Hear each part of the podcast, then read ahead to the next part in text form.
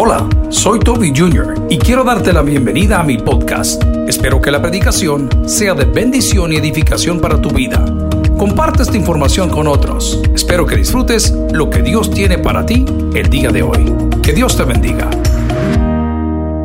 Cristianos de pasos firmes. El Evangelio de Mateo en el capítulo 7, versículos del 24 en adelante, es una muy buena noticia.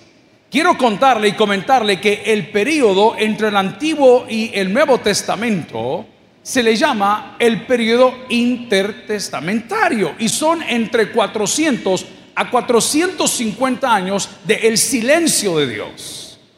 Aunque nosotros decimos que Dios habla en el silencio, es bien incómodo cuando usted tiene una relación con alguien y esa persona no le quiere dirigir la palabra.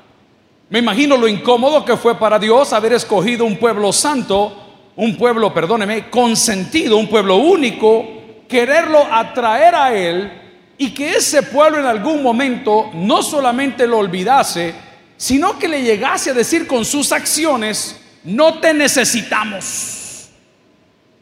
Queremos jueces, Queremos reyes, queremos profetas, pero Dios les decía, pero si me tienen a mí, y el pueblo con sus actitudes decía, no te necesitamos. Amigos y hermanos, una persona que quiera dar pasos firmes en la vida, tendrá que caminar de la mano con Dios. Si recibe esta palabra, dígame un fuerte amén. ¿Por qué? Porque como ustedes pueden ver y han visto, todo pasa y Dios queda. Oremos al Señor. Padre, suplicamos que esta mañana podamos aprender a ser cristianos de pasos firmes, que podamos literalmente, Señor, fundamentarnos en la roca que es Cristo, para que el día que las tormentas lleguen a nosotros, a pesar de que nos azoten, no puedan derrumbarnos porque estamos cimentados en ti. Pon palabras en mi boca que llenen el corazón de tus ovejas y glorifícate en medio de nosotros en acción de gracia lo pedimos en la iglesia. Dice, amén. Pueden sentarse amigos y hermanos. Dice Mateo capítulo 24, perdón, versículo 24, capítulo 7. Cualquiera pues que me oye estas palabras y las hace, lo compararé a un hombre prudente que edificó su casa sobre la roca. Descendió lluvia y vinieron ríos y soplaron vientos y golpearon contra aquella casa y no cayó porque estaba fundada sobre la roca. Amigos y hermanos, nosotros no podemos construir nuestra vida exclusivamente en nuestro talento y nuestra belleza. No podemos construir nuestra vida, perdóneme, esperanzados en nuestras parejas. Porque ciertamente la vida sigue aun cuando nuestras parejas ya han partido para con el Señor. Pero sí podemos fundamentar nuestra vida en cada una de las promesas que Dios ha hecho a través de todos los libros de su palabra y todas las enseñanzas del mismo. La primera pregunta que yo tengo para todos el día de hoy es, ¿has analizado con quién estás caminando? ¿Te has detenido un momento para ver quiénes son las personas con las cuales tú compartes tu vida? Este pasado viernes celebramos los 80 años de mi mamá y aparte de eso, los 26 años de casado que tengo con la madre de mis hijos. En los primeros años era glorioso. Éramos muchachos. Ella tenía, ¿cuántos años tenías? 15. Todavía los tiene. Y yo era un zorrón de 25 años maleducado, picarón, tipo diputado. Oiga, aplaude la señora que va. quizás el esposo ahí trabaja, pero bueno, es cosa de ella. Y la pasamos súper bien. ¿Para qué se casaron ustedes? ¿Para estarse revisando los celulares? No, mi hermano, si ya sabe cómo es la cosa. Usted se casó para tener buena compañía y para caminar con la persona con la que se casó. Entonces nosotros comenzamos a desarrollarnos y de repente yo tenía un muy buen amigo, él es español, impresionantemente bien parecido, hasta a mí me gustaba, imagínese usted para qué le digo. Y desarrollamos una amistad tan nice que me decía, hey, mira, los martes nos reunimos a comer y tal cosa. Y de repente los viernes nos reunimos a comer y todos los días era una actividad. Y yo no me percaté que en el camino de esta amistad que iba creciendo día con día, una persona muy educada, muy elegante, extranjero, hombre de negocios, mi relación matrimonial iba para atrás. Pero no porque fuera adúltero, fornicario, mentiroso. No, no, no, no, no, no. Simplemente era porque las personas con quienes yo caminaba, en lugar de acercarme a mi pareja, me alejaban de mi pareja. Llegué el colmo en algún momento decirle, mira, es viernes, agarro unas cosas, voy para Guatemala porque hay no sé qué nos... Yo recuerdo que a mí nunca me dijo, mira, ¿qué te pasa? Pero un día, su pastor, mi papá, me llamó a su oficina y me dijo, vení, sentate. Cuando esas palabras surgían y salían de su boca, es que el primer sello del Apocalipsis se había abierto y el jinete, el caballo bermejo y la muerte estaban juntas, DVD, sentada en ese escritorio dobodo. Terrible. Y me dice con sus palabras finas, perdón por los amigos religiosos, mira, Maje, ¿y qué estás haciendo?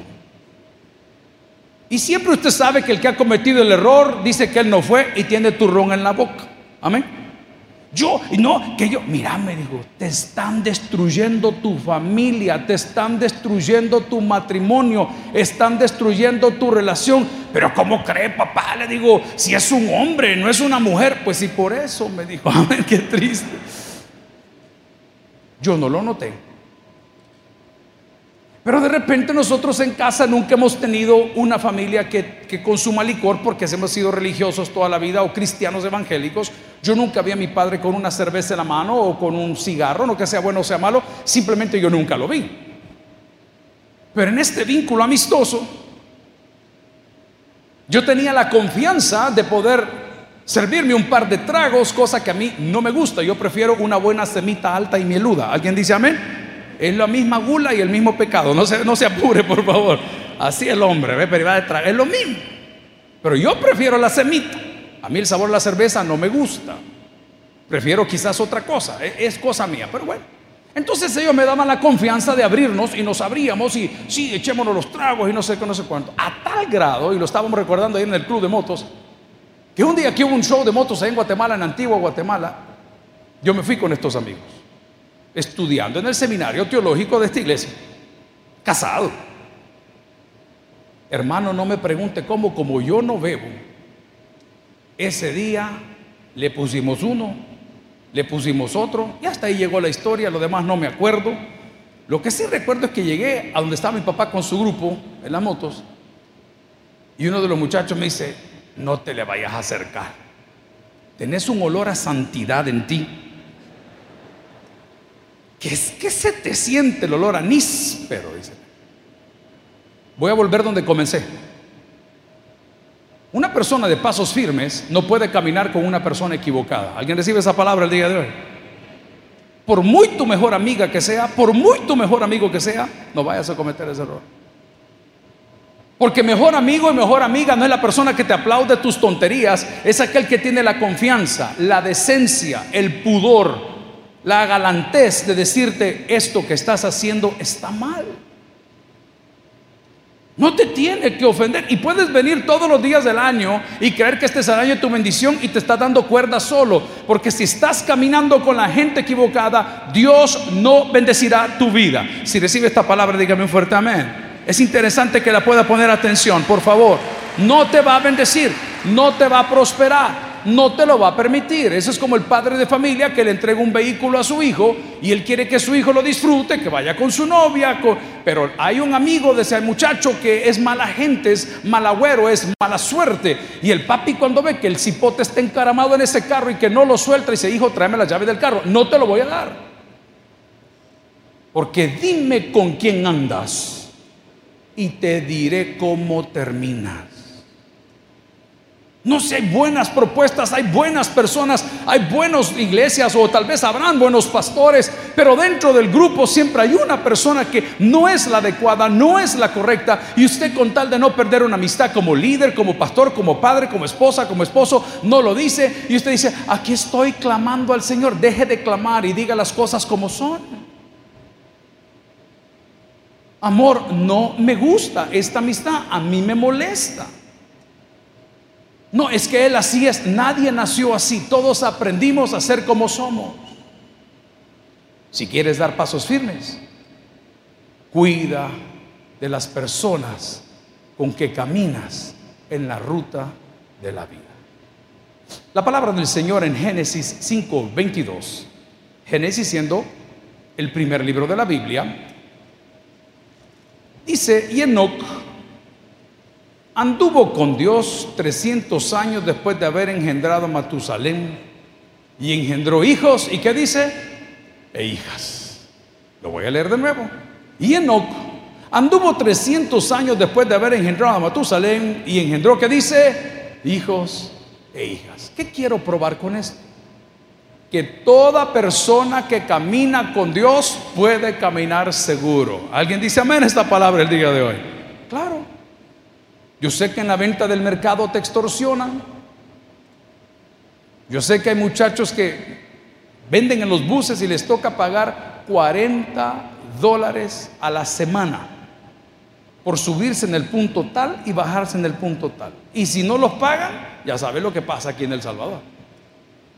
Pero curiosamente conozco a personas de fe, personas cristianas evangélicas, cristianas católicas, practicantes, que nunca han sido víctimas de un tipo de ataque de esto, no porque Dios sea bueno o malo, no, no, porque ellos son personas de fe. ¿Te animarías el de hoy a, caminar con Dios? ¿Te animarías? No hay nada más bonito que, que caminar con alguien que sabe, con alguien que conoce. El otro día tuvimos una salida de amigos y me dijo, mire, pastor, vamos a ir a ver este lugar y este otro lugar. digo, hey, lo llevo yo en mi carro. No, me dijo, lo voy a llevar yo en el mío. ¿Sabe qué me gustó? Que cuando me subí en el carro, el carro era antibalas. Yo me sentí especial, hermano, como que aquí era caravana, usted sabe, ¿ah? Yo me sentí, yo, wow, aquí me pueden tirar. Nada va a pasar aquí. Pedradas de la alianza, nada va a pasar, hermano, no va a pasar nada. Cuando caminas con Dios, Dios cuida de ti. ¿Te animarías a caminar con Dios el día de hoy? Gloria al Señor. ¿Te animarías a caminar con Dios? Es que caminar con Dios no es religión. Caminar con Dios es tener una relación con Dios, platicar las cosas como son. Padre, vos sabés que soy de mal carácter, Padre. Vos sabés que a mí me gusta lo ajeno, Padre. Vos sabés que tengo un gusto por estas cosas, Padre. Calmar los demonios que llevo dentro. Yo necesito caminar con Dios, ojo, no olvide, y cuidar con quién más estoy caminando. Hubo una canción de los 80, 90 que decía, You give love a bad name, tú le das al amor un mal nombre. Y eso sucede cuando nosotros no caminamos con Dios. En segundo lugar, para poder ser cristianos de pasos seguros, necesitamos trazar una ruta. Hace mucho tiempo les conté una ilustración, aquellos que tenemos hijos grandes. Una señorita estaba desesperada porque su papi no le aprobaba el novio y el papi le dijo, no, y no, y no me gusta, y no me, disgusta, no me lo traigas a la casa. Y la niña enojada, imponiendo su estilo, imponiendo su locura, dice, pues entonces me voy de la casa. Y el papá sabiamente le pregunta, ¿y para dónde vamos? No sé, le dijo la cipota. Y respondió el papá, ah, pues ya vas a llegar. ¿Cuánto salimos el día de hoy sin saber qué vamos a hacer? Yo no estoy diciendo que sea un robot. A mí las cosas me gustan en orden y como tienen que ser. Yo sé que voy a almorzar el día de hoy. Yo sé que voy a cenar el día de hoy. Sopita maruchá con sabor a camarón. Un poquito de limón. Yo, yo tengo orden. Trace una ruta. No puede salir a tirar para todos lados, patadas. Usted tiene que tener una ruta. ¿Y cuál es la ruta del cristiano que da pasos firmes? Hacer la perfecta, soberana y eterna voluntad de Dios. Todo lo que haga, hágalo para la gloria de Dios. ¿Cuántas veces le he motivado que las pupusitas que vende, o el chuco que vende, o las, qué sé yo, tortillas que vende, yo sé que serán las mejores? El otro día, el día viernes, vino una hermana que nos dio una receta que yo no conocía. ¿Cuántos han comido en El Salvador o fuera tortillas de majoncho? Ustedes necesitan ayuda psicológica, hermano. En mi vida lo había escuchado, suena muy bien. Tortillas de majoncho. A ver, dígale a su pareja. Majoncho. Tortillas de majoncho. Y la hermana vino aquí a dar el testimonio que a puras tortillas de majoncho se compró su carro. Alguien vino el viernes acá al culto de oración. Bonito testimonio. ¿Y qué quería ella? Un carro. ¿Y qué dijo ella? Voy a orar. Pero también fue al banco. También fue al banco. Y fue al banco y le dijeron, mire, quiero comprar un vehículo. Y dice la señora que no le dieron el crédito porque le dijeron que era de un puesto que tenía en el mercado. Pero cuando llegaron al mercado y vieron que medio mercado era de la señora, ay, dice el banco, doña fulana. Son peores que culebras. Y le dieron el crédito. ¿Por qué compró el carro? Porque Dios es bueno, eso dice el religioso. Porque trazó una ruta y dijo, quiero comprar un carro. ¿Alguien se recuerda qué color lo compró? Como su alma. Amén. Negro. Y yo le hice la pregunta a la señora hermana, ¿y por qué lo compró negro? Oigan la respuesta. Dios me dijo, yo no sabía que Dios escogía color de carro, pero amén. ¿Compró un carro? Negro. ¿Cuántos quieren un carro nuevo aquí el día de hoy? Trabajen, hermano. Oh Señor, ¿cuál Señor? Dios va a acompañar tus proyectos. Escucha, si caminas con la gente adecuada y si trazas una ruta para dónde quieres ir. Yo por eso les digo a los matrimonios, no se claven, hermano. Estamos en una entrevista con el alcalde hablando de todo el hate que le han tirado y todas las locuras que y sacan y sacan y se digo, hey, no pasa nada. Un matrimonio que no está sólido, que se rodea de la gente equivocada, se va a desboronar rápido. Pero aquel que sabe de qué se rodea y camina con Dios y traza una ruta, sabe que el matrimonio es una decisión. Es una determinación, no es un sentimiento. Ahí está el Kanye West que ya se va a divorciar de la Kardashian. Seis años les duró la gran locura. Ay, que son cosas irreconciliables. Te voy a citar la Biblia. Al que a mucho ha perdonado, mucho debe de perdonar. Entonces el paso número dos para poder nosotros ser cristianos de paso firmes es trazar una ruta. ¿Cuál es la mejor ruta? Dice la palabra en Génesis 5:24, el primer libro de la Biblia. Y Enoch anduvo con Dios y desapareció porque Dios se lo llevó. Qué cosa más bella. Léalo conmigo, por favor. Y Enoch anduvo con quién? Con Dios. ¿Y qué sucedió? Y desapareció. ¿Por qué? Porque Dios se lo llevó. Trace la ruta. ¿En base a qué? A la Biblia, hermano. ¿Qué dice la Biblia? Todo me es lícito, pero no todo me conviene. Usted no podrá ser una persona de paso firme si anda, perdóneme la expresión, no quiero ofender a nadie, si andamos como machos sin dueño. En la casa tenemos un perro, es una quita, y se llama Ozzy, como el cantante Ozzy Osbourne. ¿Se ha visto? Un viejo loco, así se llama. Y este perro tiene un defecto. Cuando la dueña de la casa llega, hace un relajo que sale corriendo a la otra colonia. Allá por la mascota aparece vendiendo hijos, porque como es el criadero de chucho. Pero qué raro, le digo yo, que solo con vos le agarra así. Y cuando llega Nerón ladrando, amén, de noche, hay que pararlo, digo, calmate. Y el perro, pero no se mueve. No se mueve. Trace una ruta, hermano. Hoy que estamos celebrando estas bodas maravillosas, ¿qué quiere? Pues? ¿Qué quiere de su matrimonio? ¿Qué quiere de su empresa? ¿Qué quiere de sus amigos? ¿Qué quiere? Y cuando ve que la ruta que están tomando esto no es la correcta, váyase para el otro lado. Porque caminar con Dios le garantiza que usted llegará a su destino final. ¿Alguien recibe esta palabra el día de hoy? No se aparte. Gloria al Señor. Camine con Dios. Cristianos de pasos firmes. Solo llevamos dos. Lo primero fue, cuide con quién se rodea. El segundo fue, trace una ruta. Número tres, este es un poco más difícil. Calibre su brújula. Diga conmigo brújula. Ve a su esposa y dígale brújula. Calibre su brújula. Y lo primero que usted necesita para leer un mapa y poder utilizar una brújula es saber dónde está el norte. Usted cuando va a hacer un plan de vuelo, primero dice, ¿dónde está el norte? ¿A dónde está la pista? ¿Cuánto, ¿Para dónde estoy? Y usted comienza, ah, para allá, ah, para acá. ¿Y qué es calibrar la brújula? ¿Cómo está su corazón?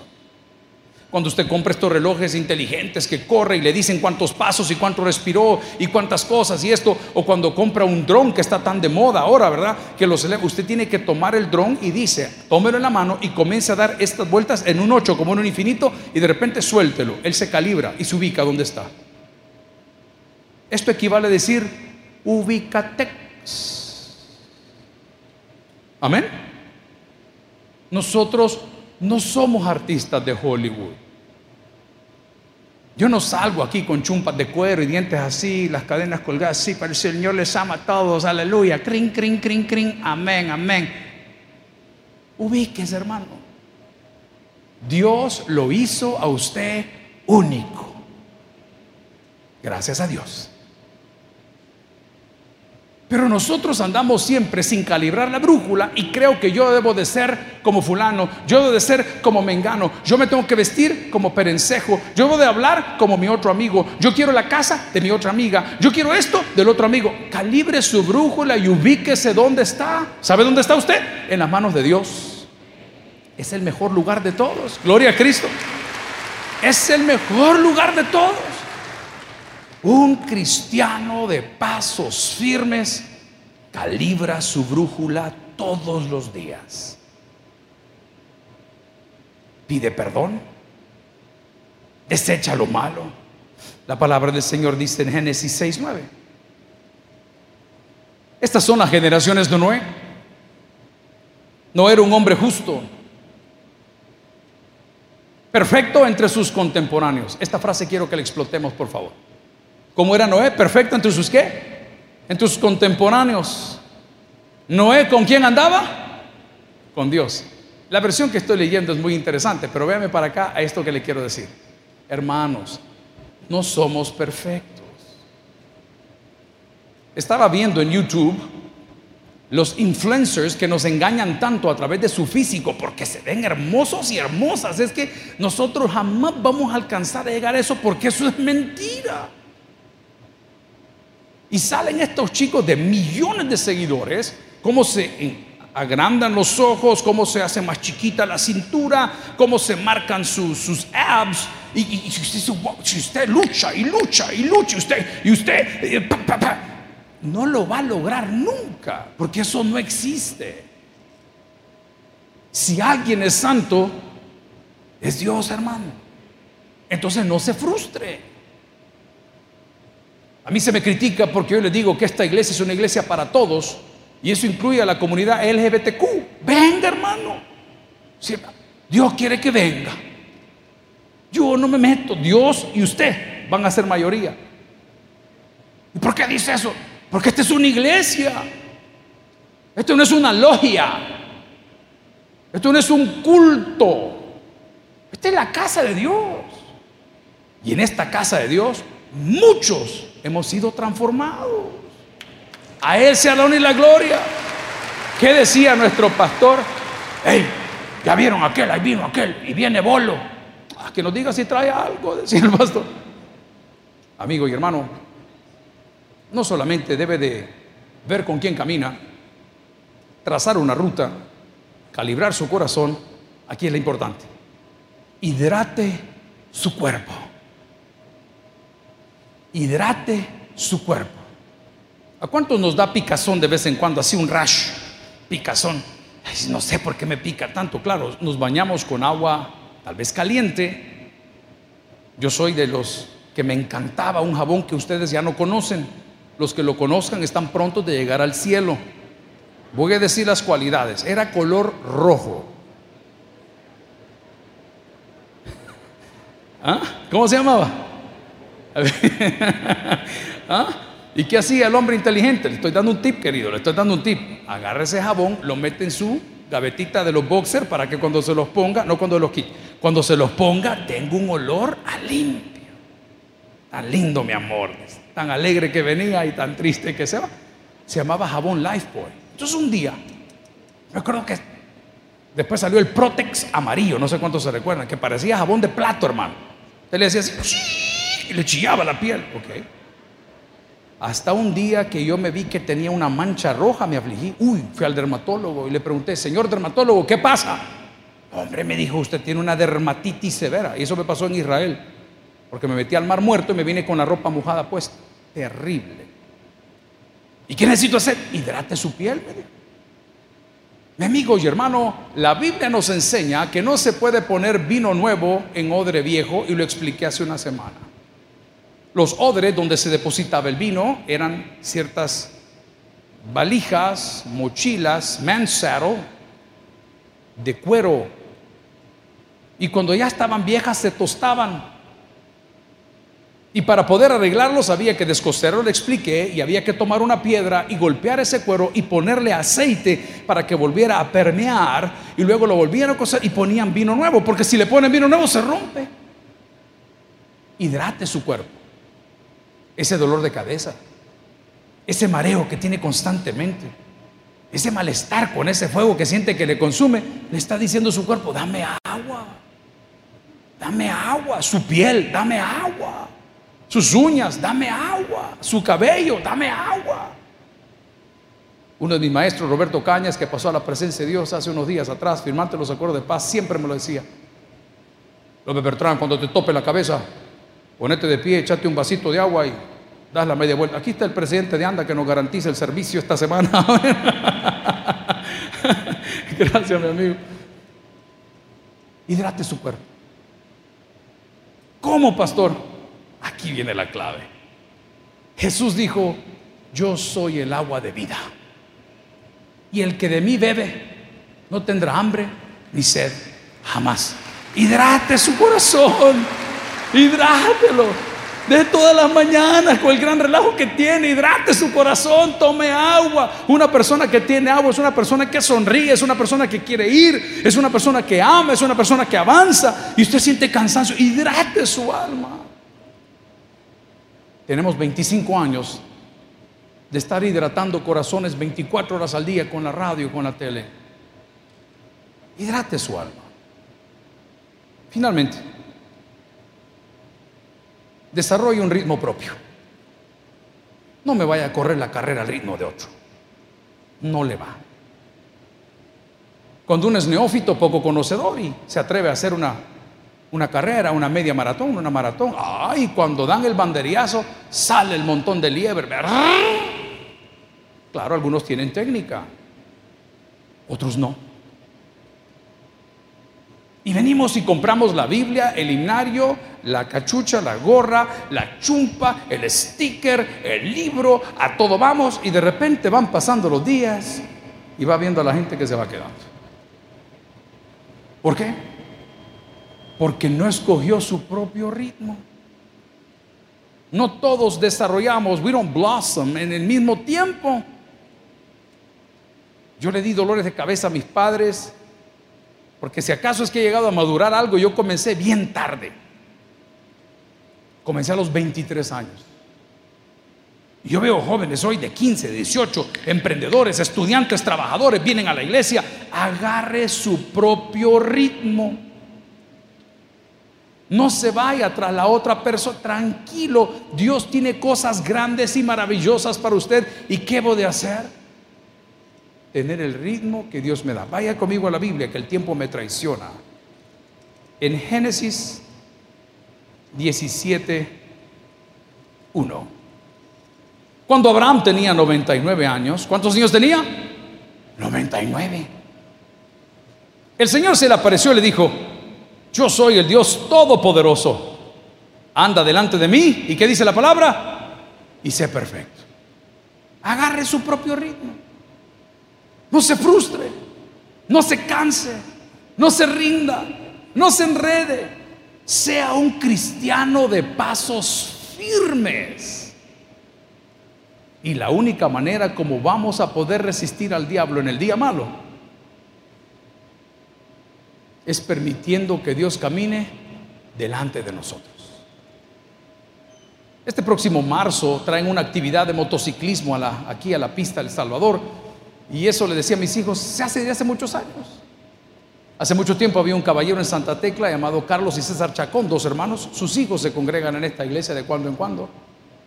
Y cuando nos llevaban ese autódromo, el jabalí, los tiempos a poner era 1.58, la vuelta era unos, hoy están poniendo 1.40 para que vea cuántos segundos le han bajado. Pero una de las escuelas que yo aprendí con ellos era que cuando ellos estaban dando vueltas, todo lo que teníamos que hacer era seguirlos, seguirlos, seguirlos. Y nos tapaban el velocímetro, solo dejaban el tacómetro de la revolución, el velocímetro tapado, porque usted se asusta. Sígalo, sígalo, sígalo, sígalo, sígalo. De repente se salía a los pits y nosotros anda, ya vieron los tiempos que están poniendo, decía. No, véanlos. Amigo y hermano, siga al Señor. Tápele el tiempo para que no se asuste. Porque para Dios mil años son como un día y un día son como mil años. Solo tape el tiempo. Olvide el calendario gregoriano, déjelo a un lado. Y comience a trabajar, y comience a trabajar, y comience a avanzar. De repente, bueno Señor, coronamos, llegamos, terminamos. ¿Por qué? Porque nos hemos convertido en cristianos de paso firme, porque fundamentamos nuestra casa en la roca que es Cristo. Termino diciendo, el que tienes por el que oiga, vamos a orar al Señor. Gloria a Cristo. Gracias por haber escuchado el podcast de hoy. Quiero recordarte que a lo largo de la semana habrá mucho más material para ti. Recuerda, invita a Jesús a tu corazón. A cualquier situación, Jesús es la solución. Prueba Jesús. Si no te funciona, te devolvemos tus pecados. Muchas gracias y hasta la próxima.